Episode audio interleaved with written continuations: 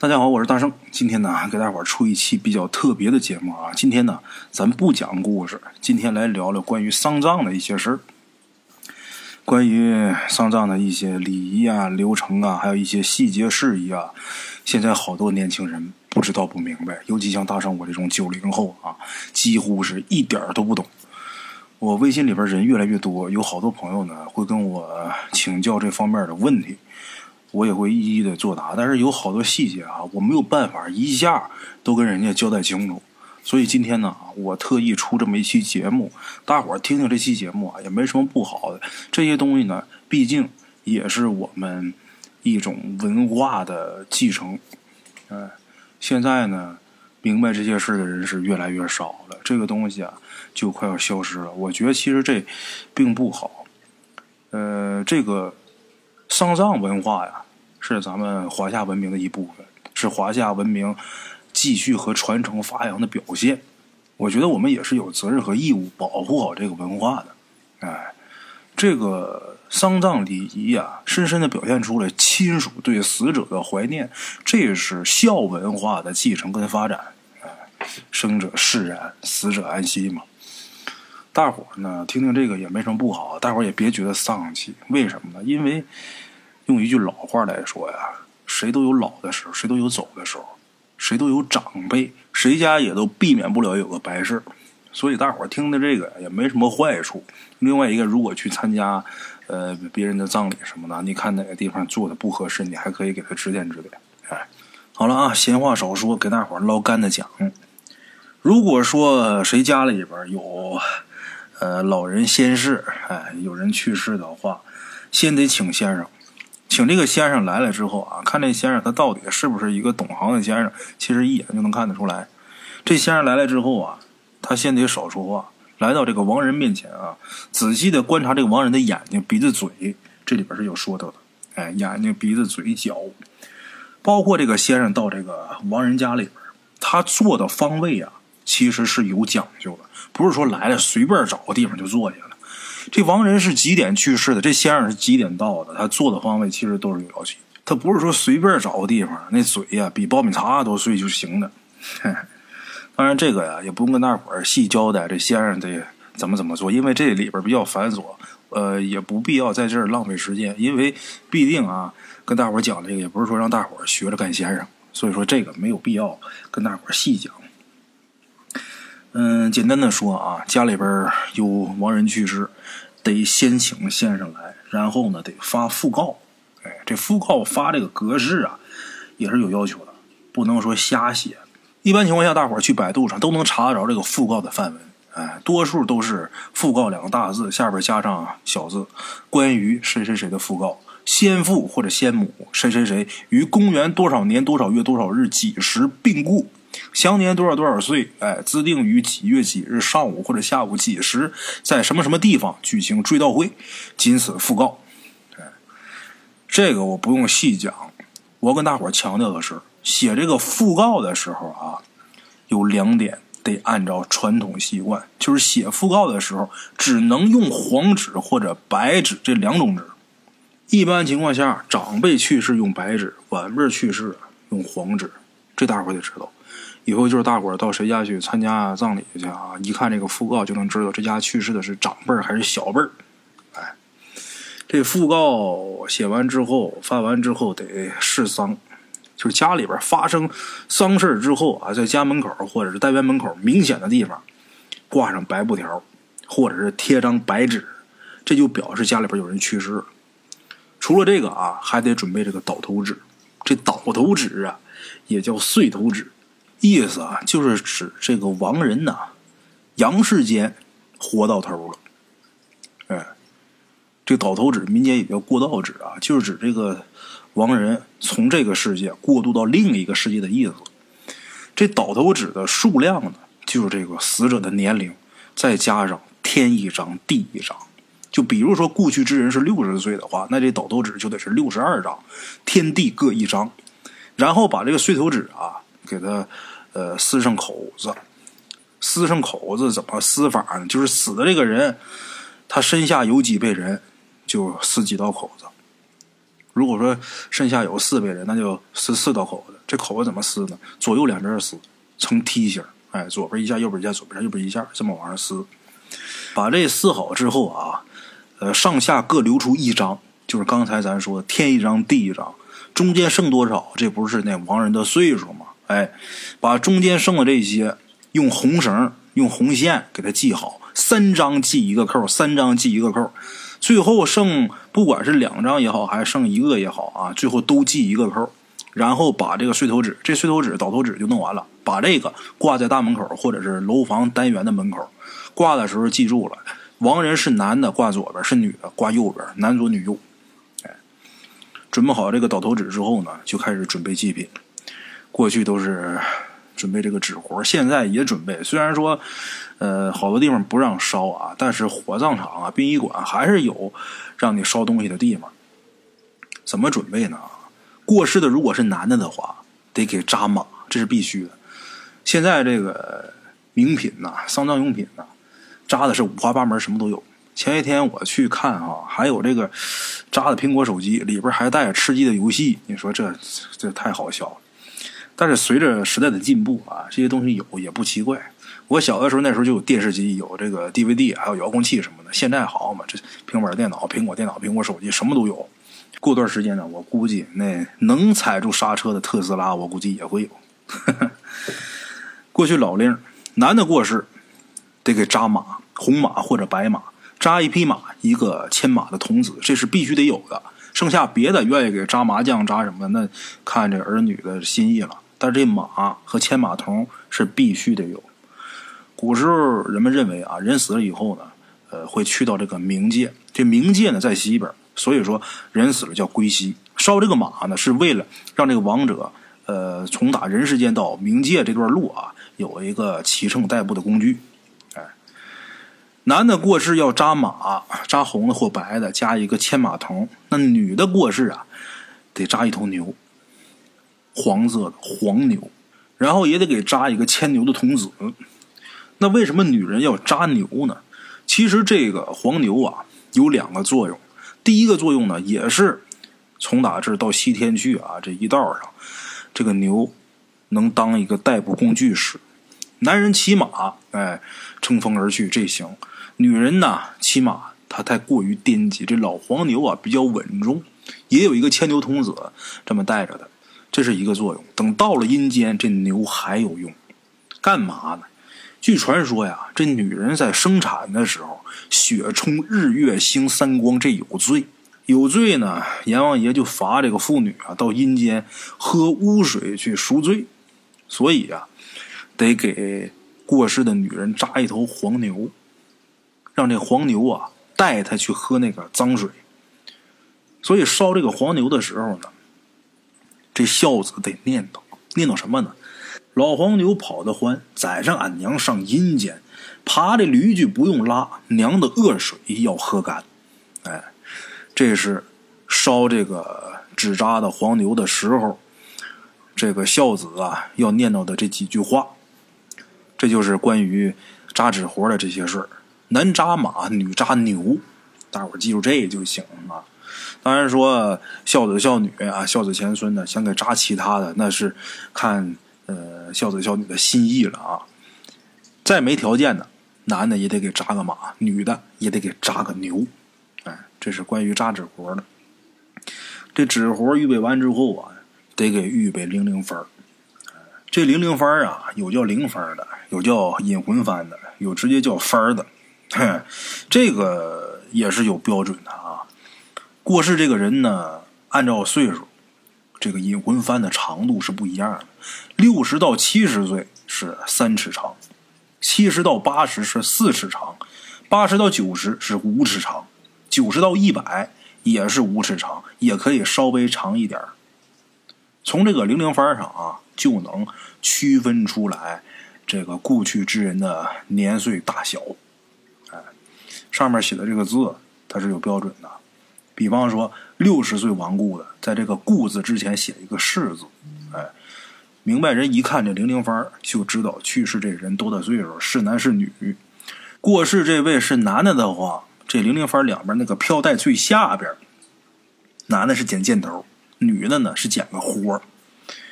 看这零零番这飘带最下边，如果是五个箭头的话，那么说这个过世这位啊是男的；如果说下边是五个豁口，过世这位啊是女的。啊，刘金花剪的时候，这中间也是有要求的，男的剪圆形，女的剪方形。男为乾，女为坤。哎，乾为天，坤为地，取义就是天圆地方的意思。男的剪十三个圆女的剪十四个方形。为什么呢？男属阳，这单数呢是属阳，这双数是属阴，所以说男的减十三个，女的减十四个，男减单，女减双。这个引魂幡两边这个票带上所写的字啊，也是有讲究的，这不是随便写的。比如说这个票带上写的是“金铜前引路，乘龙而去，玉女送西方，驾鹤西游”。这个字啊，他写完之后得数“金铜前引路，乘龙而去”。从这个金字开始开始数，开始念叨，生旺死绝，生旺死绝。上一联金铜钱引路，成龙西去是九个字。从金字开始起念生，铜字念旺，钱念这个死，引念绝，再从路开始，生旺死绝往下念。哎，生旺死绝，生旺死绝，这么数，最后一个字死的是男的，得占生字上边；死的是女的。得占旺字上面才行，哎，要么写的就不对。如果占死和绝，那可太不吉利了。如果占死的话，犯重丧，不好。这个大伙得听明白啊！如果说去参加葬礼的时候看见这东西写的不对啊，及时提醒东家。呃，这些是关于引魂幡的。引魂幡弄好之后呢，得预备香炉。这香炉啊。一般分为两种，一种是铜制的，一种呢是瓷制的，或者是陶制的。这个铜制的啊，在丧事上就不好用。这个一般像供佛呀，呃，供神仙呢，用这个铜制的可以。但是丧事上最好是用瓷的跟陶的，因为瓷的跟陶它是土烧的土制品。这种香炉比较适宜。跟地界沟通，啊，这个香炉的材质是有要求的啊，用陶的或者瓷的，然后得准备香。古人认为啊，人死之后不食人间烟火，只能是餐风饮露，吸食烟气而生。所以呢，活人给死人烧香祭奠，这是必须的。啊，香炉香，接下来得准备长明灯。这长明灯呢，其实就是照尸灯。只不过呢，叫照尸灯不好听，都叫长明灯。其实正理应当叫照尸灯。这照尸灯摆放的位置是有讲究的，呃，得分男左女右，摆在这个供桌的边上。啊，供桌上有倒头饭，还有这个照尸灯。这倒头饭跟照尸灯不能乱放。这照尸灯应该放在这个供桌的左边。如果是男的啊，应该放在左边；如果是女的，应该放右边。如果把这个照尸灯放在这个头顶上，不好。方长子，哎，这倒头饭呢得放这个脑袋上面。如果把这倒头饭放到右边去了，女遭殃。啊，在没收敛之前，这盏长明灯，不管是白天还是晚上，都得有人看着，都得有人守着，不能让它灭了。据说这盏灯就是死者的灵魂。这盏长明灯啊，还有死者的灵柩啊，都忌讳停放在光天化日之下。据说啊。就怕受所谓的日精月华，也是怕冲犯天上过往的神灵。所以说，在没有收敛之前，这个王者的灵柩还有这盏长明灯，必须得有人看着，也不能见天儿。哎，呃，长明灯，接下来就是三斤六两纸。这个纸灰钱呢，得单独称出来三斤六两纸，给它烧了，烧完之后给它晾凉。晾凉之后，把这纸灰包成七包。这七包纸灰钱呢，入殓的时候得用，得按照这个先生的要求啊，事先把这个都包好。入殓的时候呢，呃，怎么放呢？脚底下放三包，左右手各一包，然后头两边呢各一包。这是纸灰钱。除了纸灰钱，还得给准备钱搭子或者是包裹皮儿。这死的如果是男的啊，就用钱搭子；亡者如果是女的的话，用包裹皮儿。这钱搭子，通俗的说法就是装钱用的这个钱搭子。哎，呃，包括这个包裹皮啊，包钱的，这钱搭子或者这个包裹皮上得写上“金银满搭，用之有余，日增月累，国宝流通，取之不尽，日进斗金，川流不息，天官赐福。”哎，之后在这个钱搭子或者包裹皮上得写上亡人的名字，还有属第几库曹官的，奉于何年何月。这样的话啊，别的亡人就抢不走了。等准备好之后，直接就搭在这个马身上就可以了。弄完这个，得准备灵牌啊，得给写灵牌。这个写灵牌也必须得是竖式的啊。写完之后呢，也得数这个字。这回就不是生旺死绝这么数了，这个得怎么数呢？生老病灰苦，以这五个字为尺度往下写，往下数。哎，这生老病灰苦，最后呢，这灵牌写完之后，最后一个字啊，得占生字上面。也有说是金木水火土的，最后这一个字呢，得占金上面。哎，其实是一样的。这个生老病灰苦跟这个金木水火土最后所占的字啊，都得是第一个生字或者是金字。大伙知道这就行啊。这个写这个灵牌当中也有忌讳的，就是死的这个人呢，呃，男的，比方说父死称为公，哎，这个娘死称为母，这个。如果说这个父亲没有的话，上面得加一个呃老大人，哎，但是啊，大伙一定要记住，如果说还有爷爷奶奶在，就爷爷奶奶还没死，父亲先死了，就只能加大人，不能加老大人，这是个呃忌讳，这大伙得记住了。还有其他一些细节啊，大圣在这就不必多言了啊，把一些忌讳跟大伙简单的说一说就行了。写完灵牌之后，还得给准备贡品。这贡品呢，五样水果，呃，这个馒头五个，一只鸡，一条鱼，呃，一块猪肉，一双红筷子啊，然后一盒烟，白酒两瓶，桑盆一个，七个太平大钱儿。这大钱儿得是太平的。倒头饭一碗，这倒头饭上面插三根筷子，这筷子上得缠棉花。这意思就是在阳世间的这个饭呢。就吃到头了，倒头饭。准备好这些之后，也得给预备领魂机。这领魂机呀，是干嘛的呢？据说呀，死者呀在漫漫黄泉路上啊，需要有个向导来给他领魂儿。孝男孝女呢，为什么选这鸡呢？因为呀，就是过去人们呐，都说这个鸟啊，它是人的精神负载体。甚至说认为啊，这鸟就是亡人的灵魂。这个鸟啊，它可以引渡地上亡人的灵魂飞上天堂。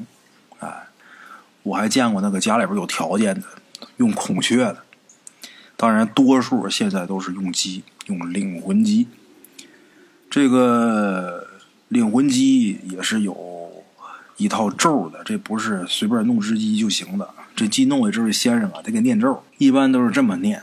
领魂机来，领魂机，你带亡人去归西，西天以上成佛道，永保家门代代吉。哎，然后还得给准备七星钱这七星钱就是七个太平的大钱或者是乾隆的大钱啊。把这大钱摆一个北斗七星的那个形状，这个是为了啊，呃，能聚气。古人是特别崇拜天体的，古人认为这北斗七星啊有辟邪的功效。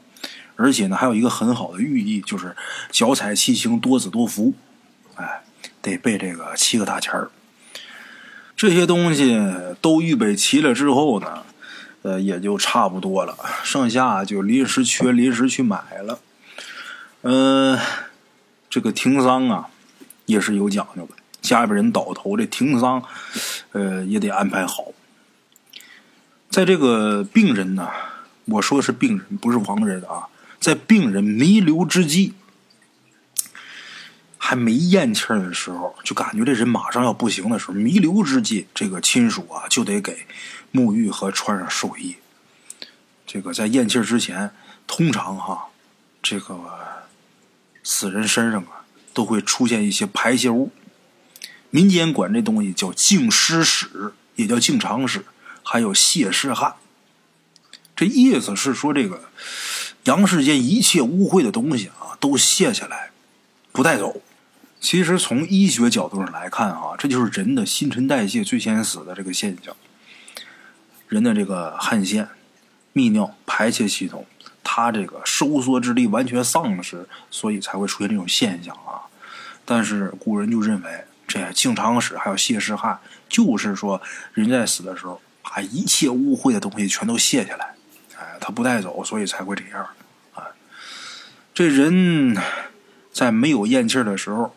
就得给洗澡、给沐浴、给净身，把这寿衣给穿好，然后得给挪到拍子上。就这人还没死呢，就得给停到拍子上。这拍子指的是什么呢？其实就是用木板垫起来，过去是卸门板，哎，在屋里边躺起来，把这躺好之后啊，垫好之后，连同，呃，就这这会儿这个亡人还是弥留之际啊，寿衣什么穿好，就连同那个被褥一起。再连同这个亡人一起停到这个灵床上，或者是说，呃，等他刚刚咽气儿，就马上把他抬到这个灵床上，抬到这个牌子上，然后把这个尸首什么都给盖严了。这个时候家里边有懂行的人啊，这时候因为还没请先生，先生还没来呢，或者说提前已经把先生找来了。如果有先生在，先生就念了；如果先生不在的话，家里边有明白的，得念停丧咒。这停丧咒是这么念的。房大好出丧，门大好撵羊，百年死一口，永不出少亡。哎，这是听丧。为什么要大伙讲这个？这里边也有忌讳的事儿。忌讳什么呢？亡人用的这个被窝和这个褥子，忌用缎子材料的。绫罗绸缎不能用缎子的，为什么？因为缎子这个谐音是缎子，所以这不能用。寿衣也不能用缎子的，绫罗绸缎这缎不能用，缎子不吉利。再加上什么呢？这寿衣啊，皮毛类的制品不能用。有的人生前特别喜欢貂皮大衣，死的时候给穿件貂皮大衣，或者说这个特别喜欢这个皮料的，哎，这个皮的这个貂皮大氅啊，或者皮子的这个衣服不行。为什么？忌讳。据说亡人穿着这个走。来世转生畜道，就下辈子投畜生，也带着皮毛去的呀。哎，在医院啊，现在临终的，一般在医院去世的，就搬铺这一个细节可以省去，但是梳洗换寿衣还是要做的。所以我说这个也是有用的。还有呢，有的特殊情况的一些人啊，他在弥留之际的时候，这个人呢。有气无命，就剩那一口气儿搁那吊着。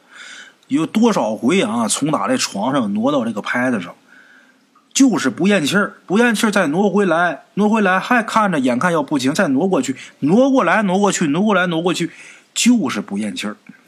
这种情况怎么办呢？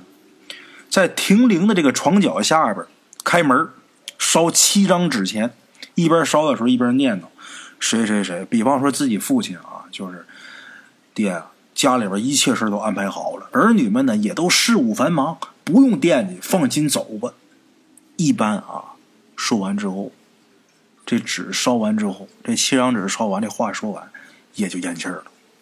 如果再不咽气儿，测一卦，看看是不是有什么异物附身。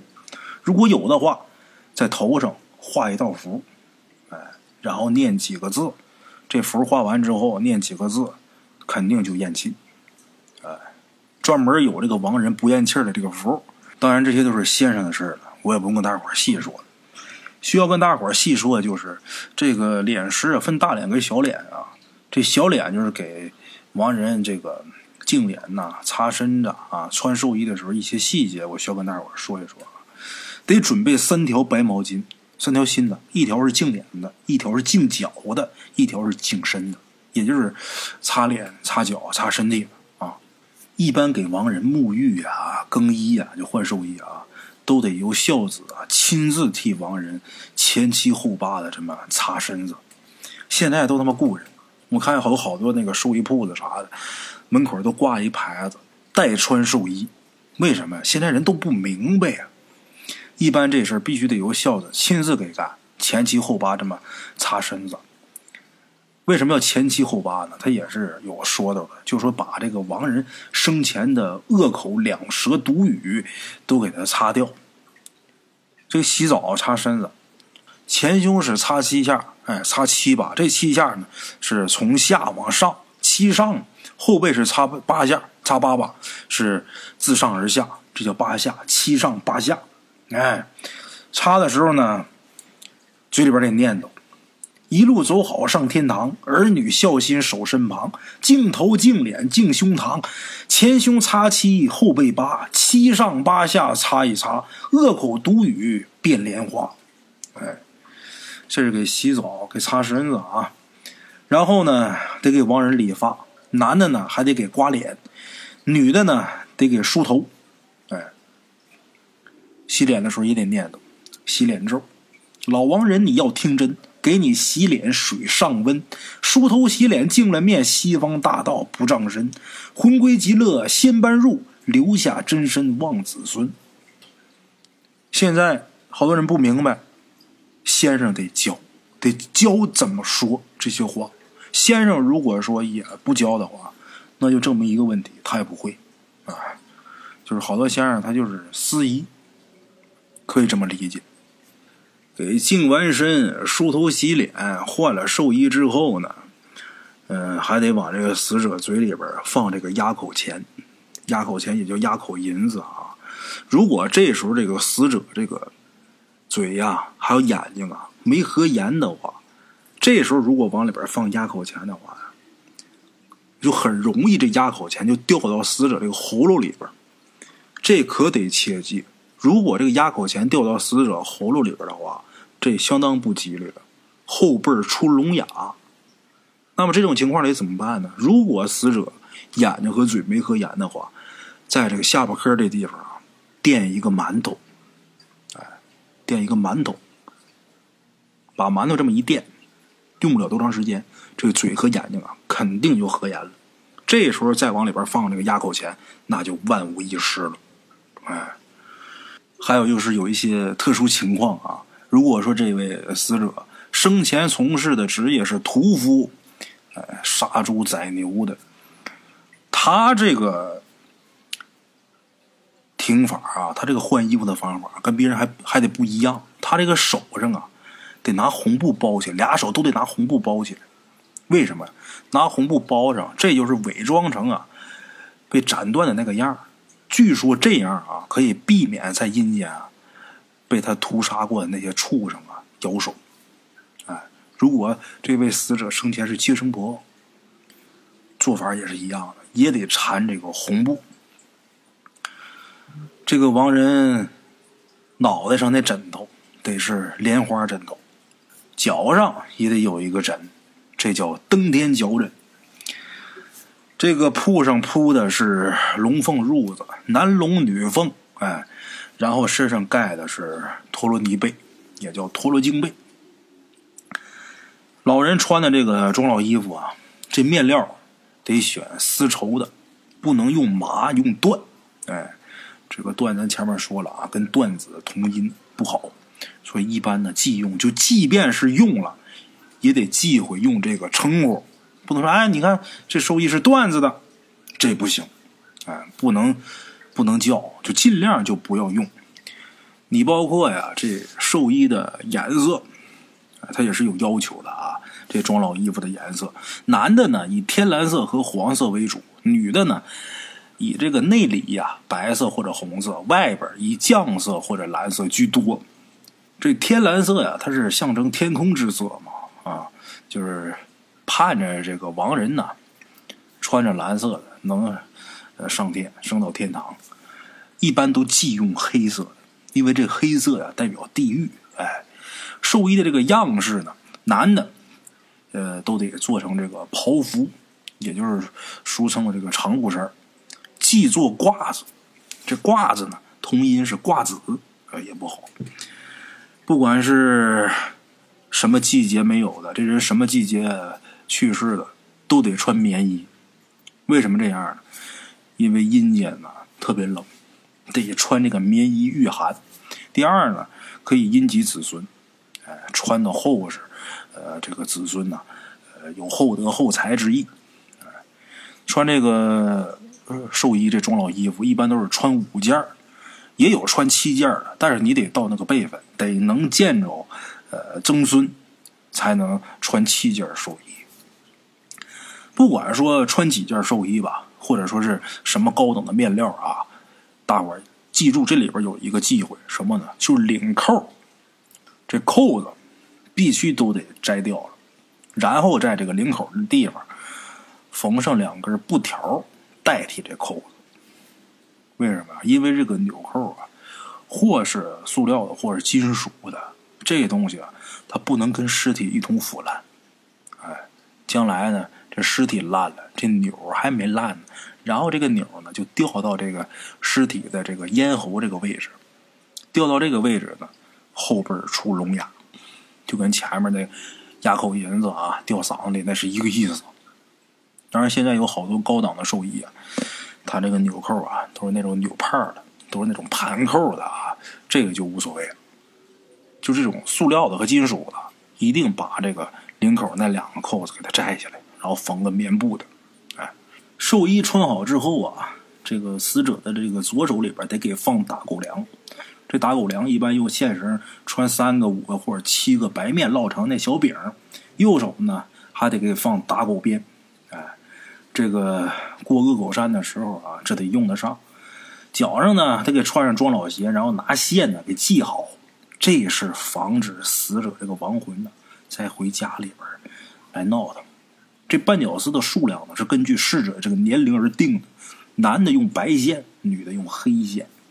哎，把这些都整理妥当之后，把这个遗体从头到脚用黄布或者是白布给盖好，在这个呃灵头前面啊，摆上倒头饭，摆上香各种祭品啊，然后给点那个照尸灯。这照尸灯大伙注意了啊，那个灯捻得用棉花捻。那灯油得用豆油，不能用什么煤油啊啥，那不行。嗯，然后在这个桑盆里边得烧纸，这烧多烧少就不限制了，随这个商家之意。烧过这个纸灰呢，得给它处理好，给它包好。入殓的时候得放到棺材里边。如果说遗失太平间或者火化的话，得把这个纸包啊、纸灰包放在死者这个怀里边。一定得记住，检查好。这纸灰包里那个纸钱有没有烧透？哎，这火有没有灭透？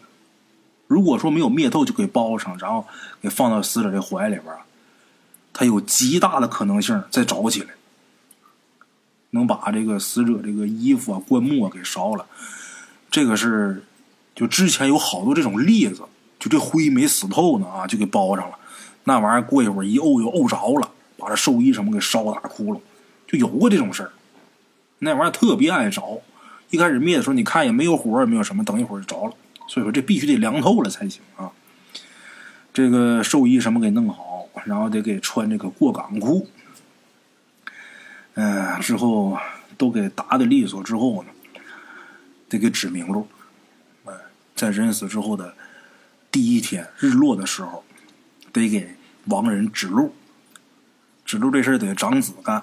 长子呢，手拿扁担，如果没有扁担的话，拿这个木棍代替，在这个扁担或者木棍的前面啊，吊一串纸钱哎，站凳子上，面朝西南方向，连喊三声。比如说父亲去世啊，这这个长子得喊爹呀，上西南瑶池大路啊，得喊三遍，哎，大声喊喊三遍，这是给亡人指路。这个倒头饭怎么摆？